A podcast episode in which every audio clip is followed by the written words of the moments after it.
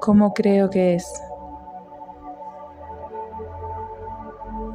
En el inmenso abismo antes del tiempo, el ser no es, y el alma es una con la neblina, la piedra y la luz. Con el tiempo, el alma materializa al nebuloso ser.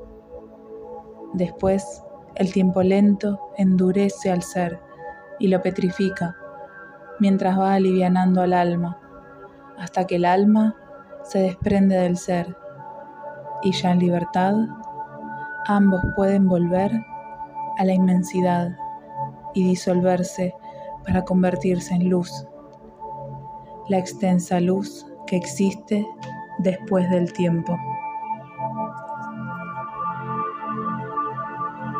thank you